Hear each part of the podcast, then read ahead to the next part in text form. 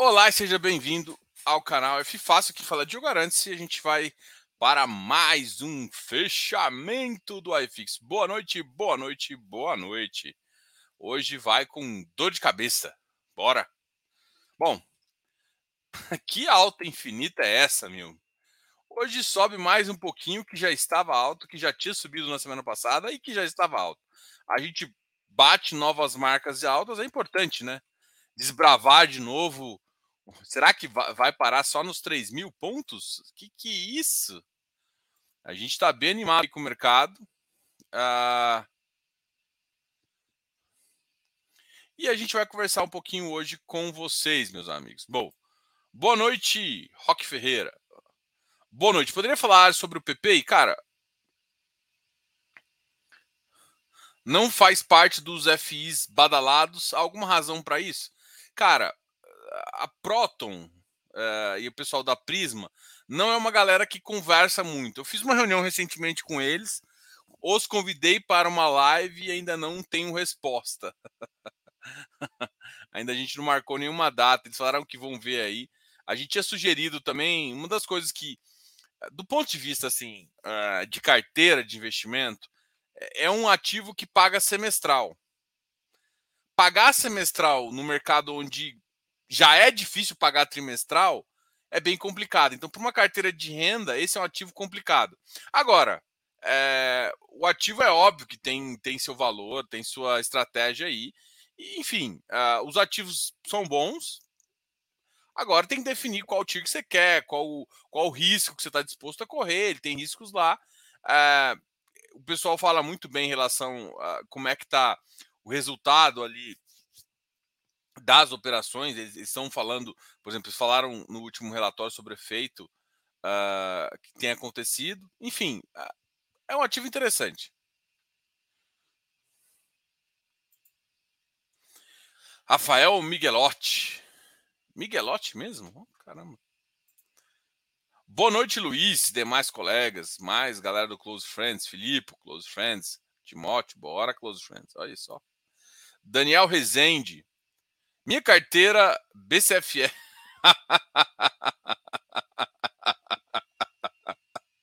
oh, meu Deus. Você tá de sacanagem, né, Daniel?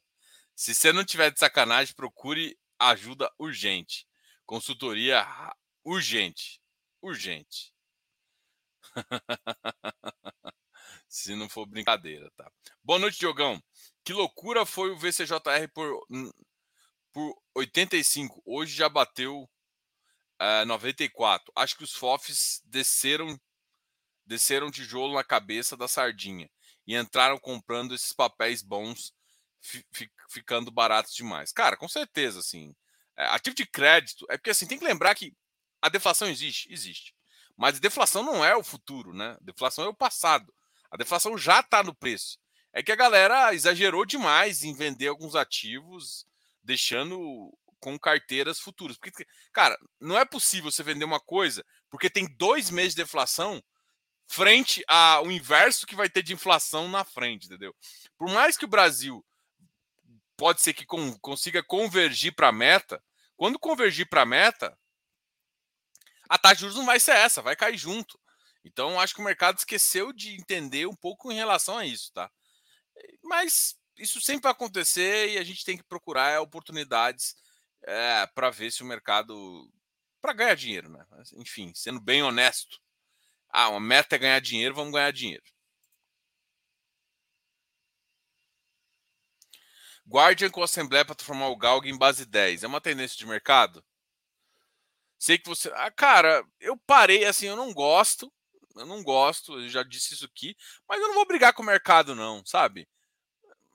Cara, se a, o cara me fez uma conta, eu acho que eu falei que foi com um cara do, do Viur e tal, e aí os caras fizeram uma conta, eu acho que eu falei com bastante gente assim. A questão é a seguinte: a média das pessoas investem uh, em torno de 20 mil. Né? 20 mil dá mais ou menos. Vou fazer essa conta básica de 1%, né? 20 mil dá mais ou menos 200 reais por mês. Tá? Boto 20 mil ali, vai ganhar 200 reais por mês. Só que assim, nem sempre, às vezes o ativo está 110, sei que. Às vezes você não consegue comprar, às vezes não dá os 200, dá os 180, dá os 220. Então, com base 10, dá mais opção de compra para você. E por mais que eu achava que, tipo, ah, cara, fica quebrado e tal, uh, no geral, se o fundo faz isso bem feito, hum, pode ser, não, não precisa ser tão ruim. E de fato, qual que é o problema? É o acordo que o fundo faz. Porque tem fundo que faz alguns acordos é, hoje em dia de escrituração máxima. Então, por mais. o que, que eu quero dizer com escrituração máxima? Normalmente a, a escrituração cobra dois ou quatro reais por pessoa. Então, se troca de mais de mão, você paga um absurdo de escrituração. Só que o que acontece é que alguns fundos estão com escrituração máxima desses 10 reais. Então, chegou num volume máximo, ele não paga mais. Então, parte desse problema é resolvido. Outra parte é que a, a maioria agora não está precisando mais enviar aquelas cartas safadas. Por quê? Porque a carta safada você gastava em torno de 3,50 a 4 reais para imprimir. O cara às vezes recebeu no ano todo 2 reais de, de, de, porque ele comprou uma cota só base 10, entendeu? Então, é, essa dinâmica de custo aqui não me, me não me estressava, é, mas que o cara tinha uma sensação de número de, de pessoas, mas não tinha liquidez de verdade. Mas isso tem mudado, né? Então, cara, não vou ficar criticando em relação a isso, tá? Eu prefiro 100, mas eu entendo hoje a 10. Tanto é que tem na minha carteira. Vou, vou não vou mentir para vocês que hoje tem base 10 na minha carteira. Principalmente, cara, os agros estão base 10, então, putz, tá na minha carteira. Tem um até tem um um infra que é base 10. Uh, ah, então, assim, cara, falar o que, bicho? Não dá para criticar uma coisa que você está fazendo. Ah, você prefere os outros? Eu prefiro base 100. Mas quando você vai olhar assim, no final, o que, que te importa? Ganhar dinheiro, né? Então, bora. É isso, entendeu? Então, é uma tendência, cara. A, realidade é que é uma tendência. Por quê? Porque a conta, isso não, não sou eu que estou fazendo, isso é, isso é, quem mudou para a base 10 foram os, os distribuidores. A XP, principalmente. Ela começou a forçar a base 10 por quê? Porque ela via que ficava 20, 30 reais lá e a galera saía comprando MXRF. Ponto. Era isso. Então, uh, então assim, o distribuidor está falando isso. É ou seja, o que, que, eu quero? Eu não vou brigar. Eu estou entendendo que, por exemplo, tem muita pessoa que não quer deixar 20 reais ali para acumular para o próximo ano fazer uma alocação melhor. E é. Então, assim, se tem mais opções, ele começa a olhar. Então, assim, o problema todo no começo é que as pessoas não olhavam, olhava como se 10 reais fosse barato, e não como as melhores oportunidades de 10 reais. Eu acho que isso está mudando. Talvez por conta da gente estar tá falando mais de ativos de 10 reais, ou por conta de ter mais ativos de base de 10 reais. Então, assim, é uma tendência de mercado, não dá para segurar mais. E, enfim, a, a, quem tem mais problema de liquidez está aderindo a ela. Por exemplo, tem ativos com base 100 Iridium, eu não vejo voltar para base 10. Não precisa. Não precisa, o cara já tem 300 mil XP log, HGLG. Talvez o HGLG eu ainda, ainda acho que se um dia ele quiser bombar de ágil, é só ele dividir por 10. Porque ele não vai ser base 10 exatamente porque ele custa 100, agora 170. É, ele pode dividir por 10 ser uma base é, 16, sabe? E, e para base 10 mais diferente. É um cara que pode, sabe? Futuramente depois dividir por 2. Então, ele realmente pode dividir já direto por base 20, sei lá, pode fazer muitas coisas. Ah, você prefere isso? Não, mas, cara, não dá para ficar escolhendo tal. A única coisa que as pessoas têm que entender é o seguinte: se tiver base 10, não dá para olhar como se tivesse barato. Então não dá para comprar qualquer coisa com 10 reais. Tem que comprar alguma coisa com. O valuation que a gente, que a gente sempre fala, que até tem um curso, assim, o valuation é importante em todas as bases. Então você tem que continuar fazendo valuation importante aí.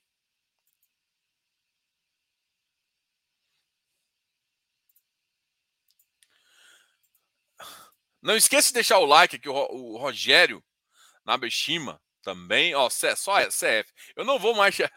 O pessoal falou até close funds, né? Pode ser close funds também. Ah, mas a galera do CF é isso em peso. Parabéns pelo trabalho. Deixa um like. Cara, deixa o like aqui. Não custa nada. Aperta o dedinho aí.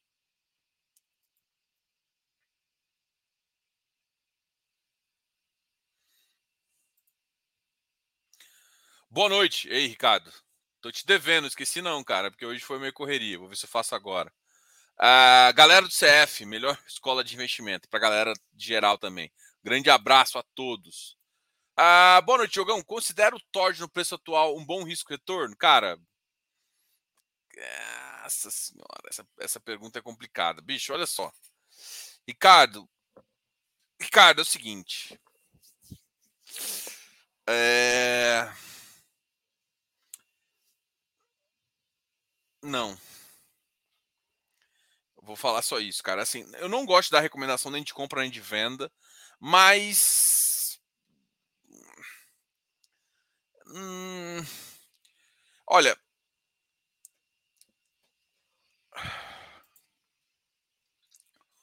Pode, cara. Hoje ele tá batendo 8,10. Talvez se eu ver aqui, ó, nos últimos 5 anos. Caralho, ele baixou.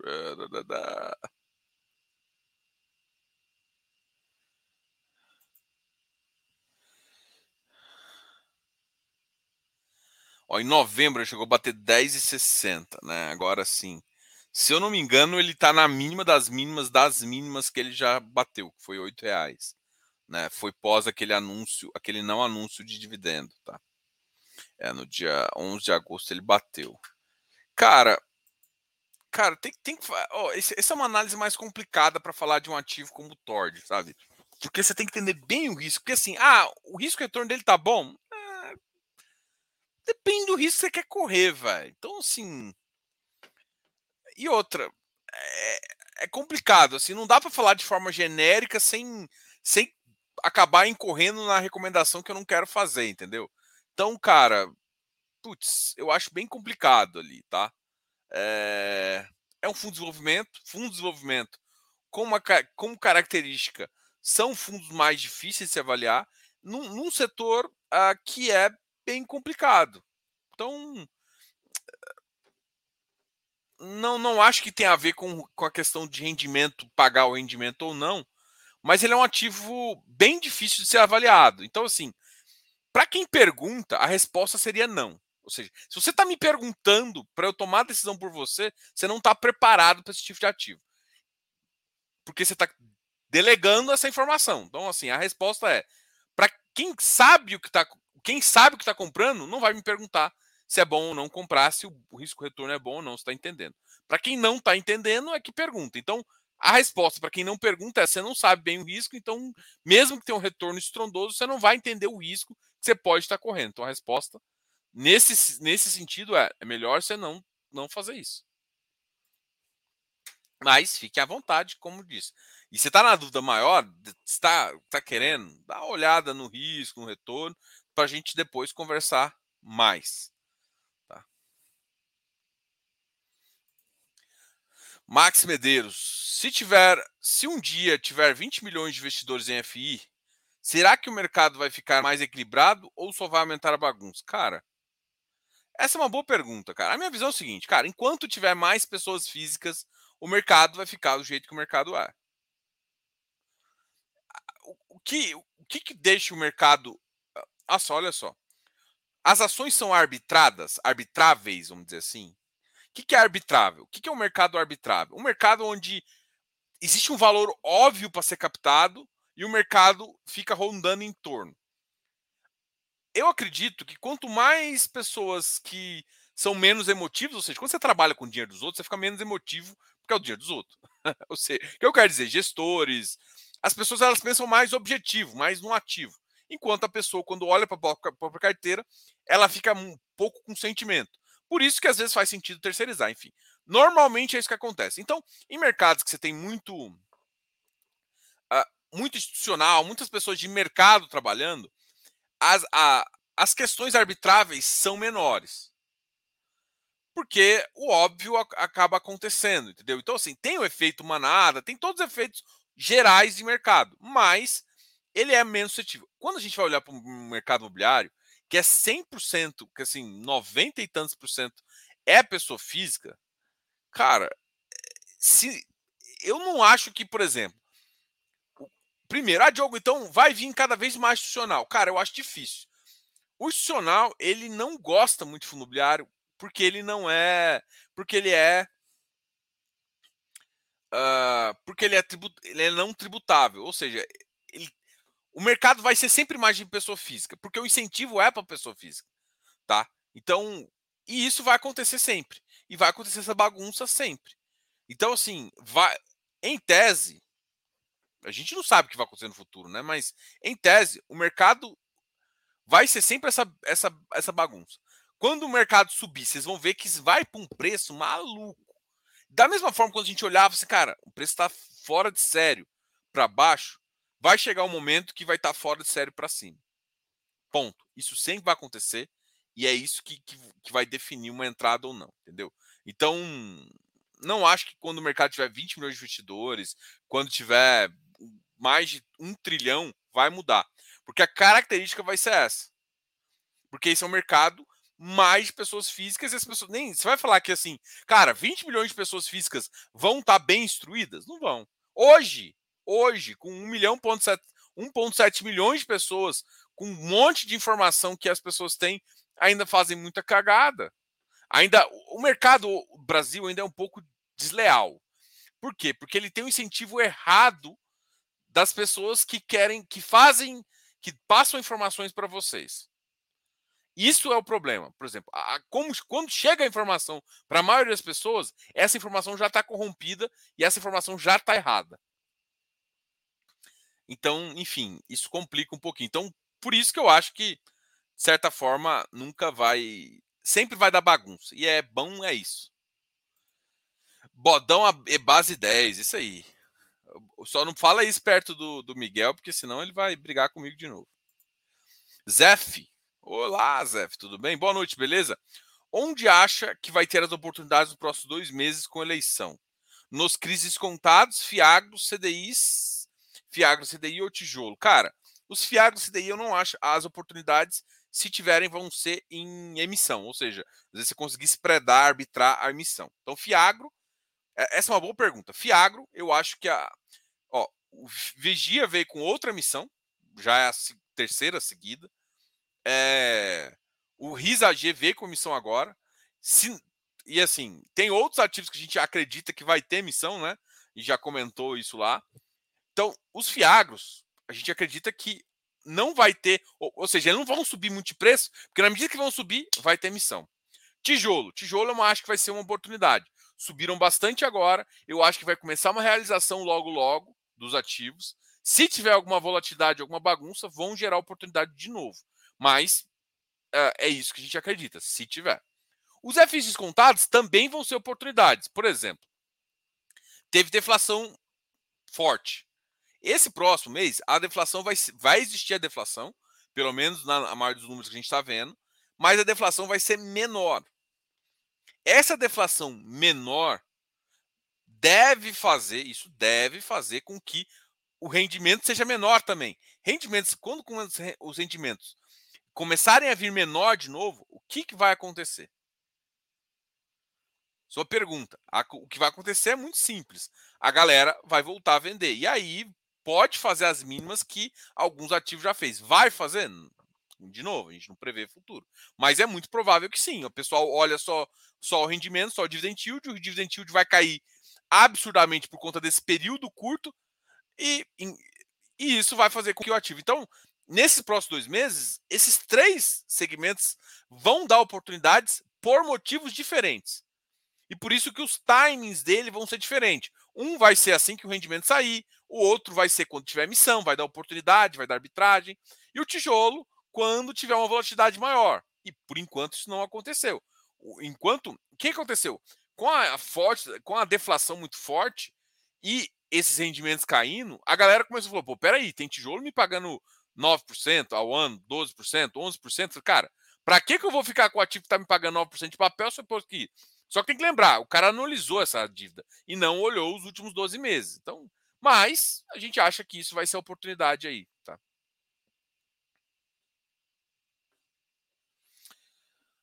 Ah, bom, a minha carteira hoje tem 56% em fundos fechados, isso vale FIAGRO, FII, FIPE, FIINFRA, todos os fundos fechados, né, que são negociados, uh, uns 10, 15% em ação, já foi 20, 25, é porque minhas ações algumas valorizaram, então acabou diminuindo um pouco o percentual. Uh, tem uma pequena parcela em previdência, multimercado. Um, um pouquinho em agro, um pouquinho em, em, em é, mercado exterior, 5%, que aí, aí tem tanto BDRs quanto investido lá fora também. E, e tudo, tá? Inclusive é, renda fixa no exterior.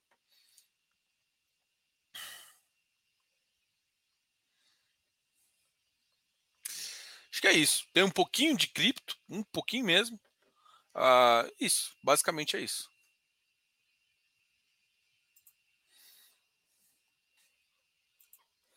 É, eu acho que a galera começou a, a dar uma mexida aí, pegando alguns ativos que realmente o custo dele tá caramba.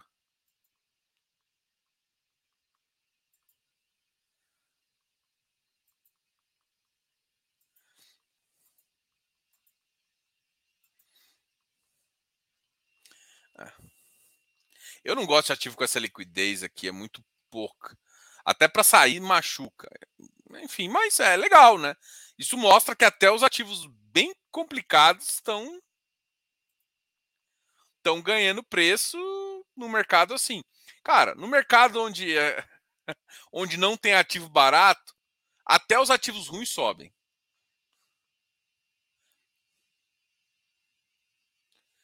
BRCR, por exemplo, subiu bastante também.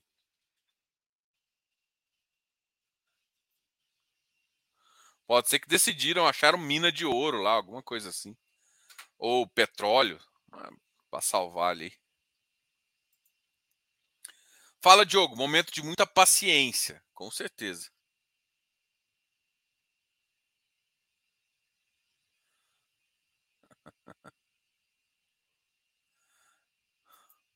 Ô, ô, Ricardo, não fica com ciúme, não. Não fica com ciúme, não. Boa noite, Diogo. Por favor, pode comentar sobre o VCRE?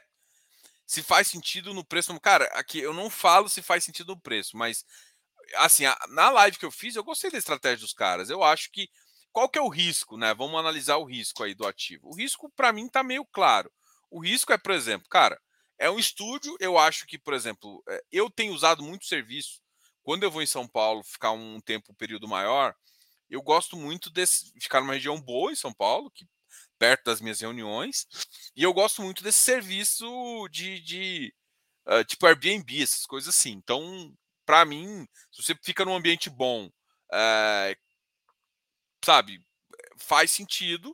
Uh, então, assim, eu acho que esse tipo de, de, de short stay é, é, é, é, sucesso. Assim, quando eu ia, como a gente vai para a empresa, é mais fácil por exemplo, quando eu vou, quando eu fácil, quando eu tenho que colocar uma nota fácil, aí é mais fácil ficar em hotel, porque aí eu consigo colocar pela empresa.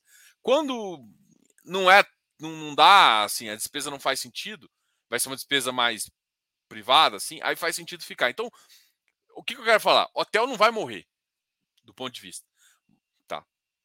Mas eu gostei desse short stay. Eu acho que faz sentido, existe uma demanda clara para esse tipo de ativo e é um yield maior do que simplesmente alugar por uma pessoa normal. Porque não, o aluguel do pessoa normal não vai pagar isso.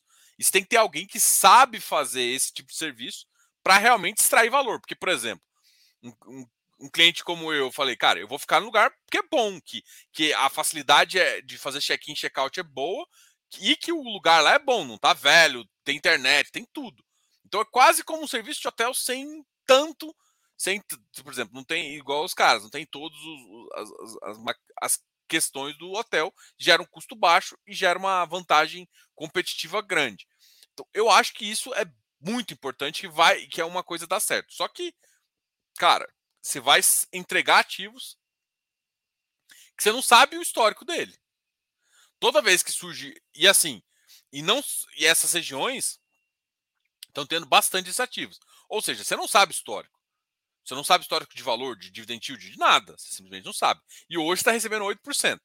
A vantagem é que, como vai entregar um pouquinho antes, num determinado momento você vai ter duplo yield. Você vai ter o yield da, da renda mínima garantida e a outra e, e a outra renda para complementar. Então isso vai dar uma, uma sensação falsa. É, agora, faz sentido no momento, no preço? Cara, vai depender da sua estratégia, do que você está acreditando. Agora, tem o risco de não pegar, entendeu? Sempre tem um risco. Quando a gente está falando de regiões boas, é, eu acho que a demanda por regiões boas. Agora, por exemplo, eu considero uma região, aquele, algumas regiões que próximo ali, em Vila Olímpia, aquele circuito ali, um, um, circuito um pouco melhor do que o circuito que está ali, que eles colocaram. Não que seja ruim, tá? Muita gente vai ficar perto do parque, tudo bem, mas uh, para saída tem que ver se tem essa demanda toda. Numa outra lá, que é a parte da. Também acho.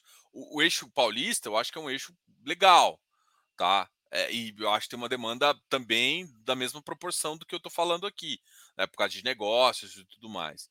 Então, assim, existe o risco de. Você não sabe como é que está a estrutura de demanda. Pela, pela conversa que a gente teve com a Charlie, e foi uma, foi uma live, as demandas daquelas regiões, toma, eles já têm experiência, estão mais ou menos com, com, concentra, concentradas no valor. Então, é muito possível que aquilo lá vai acontecer. Podendo até ser maior ou podendo até ser melhor, aproveitando um pouquinho da, desse, desse. Agora, é, é um risco, porque você está comprando um RMG. Então é isso que você tem que entender. Então você tem um risco, tem um risco de demanda, você tem um, um risco de histórico daquilo lá. Tanto é, não sei se vocês perceberam que, que a minha. A, a, quando eu conversei com eles, eu falei, cara, vamos voltar aqui depois para fazer uma nova conversa quando tiver o primeiro operacional, tiver uns dois, três meses, porque aí você vai ter os dados operacionais aqui lá. E aí isso é legal, porque tem linha, tem linha de receita que não que não estava embutido, que pode aumentar, mas pode ser que a vacância não seja tão ótima quanto foi projetado. Tem vários setores que tem que fazer. A questão é, isso é o risco de um ativo zerado. Você quer correr esse risco? E aí depende do prêmio que você quer. Qual que é o prêmio que você quer? E quanto que você acha que vai ser a vacância? Vai ser projetado? Vai ser melhor? Vai ser pior? É isso que você tem que fazer. Isso é um caso. Esse, esse para mim, para mim, é um caso clássico. Esse eu vou levar para a turma de valuation, para você ter ideia. Esse é um caso clássico para mim de turma de valuation, porque isso, esse ativo é definido para isso, definido preço, definido ativo, entendeu? O senhor mercado está sempre pronto, dependendo para nós avaliarmos o momento. Cara, gente, amanhã a gente volta a conversar, tá? Eu hoje vou terminar. Você gosta de orégano na pizza? Gosto. Pizza sem orégano não dá aquele cheiro gostoso.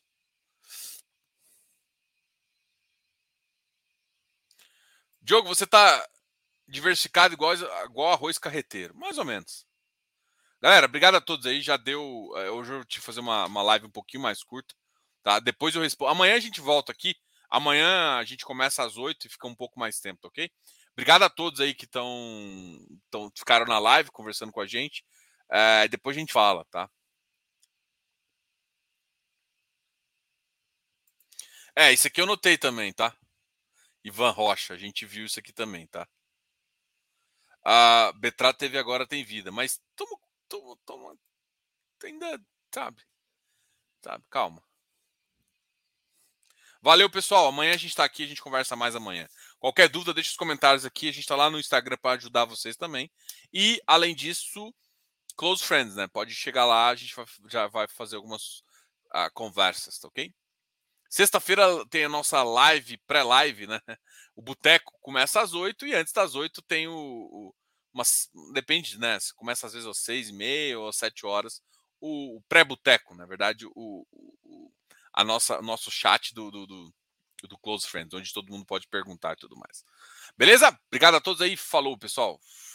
Só falta cripto. Cara, tem cripto também, tá?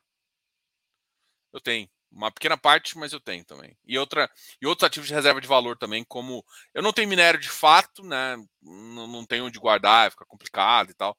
É, não tem cofre em casa, seria como coisa assim. É, e é, também a liquidez de saída é difícil. Ah, então eu entrei em fundos, né? Eu entro em alguns fundos que, que eu gosto de deixar liquidez também. Valeu, pessoal. Falou. Tchau, tchau.